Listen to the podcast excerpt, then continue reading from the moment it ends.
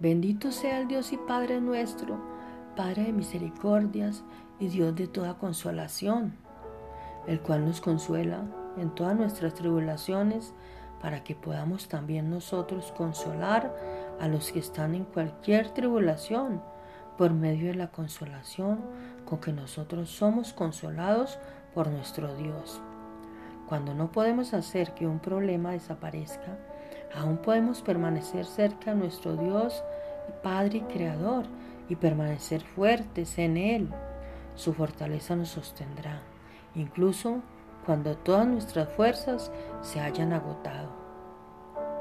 Si estás esperando tener un plan completo para tu vida, entonces estás en el plan equivocado porque esa no es la forma en que Dios trabaja.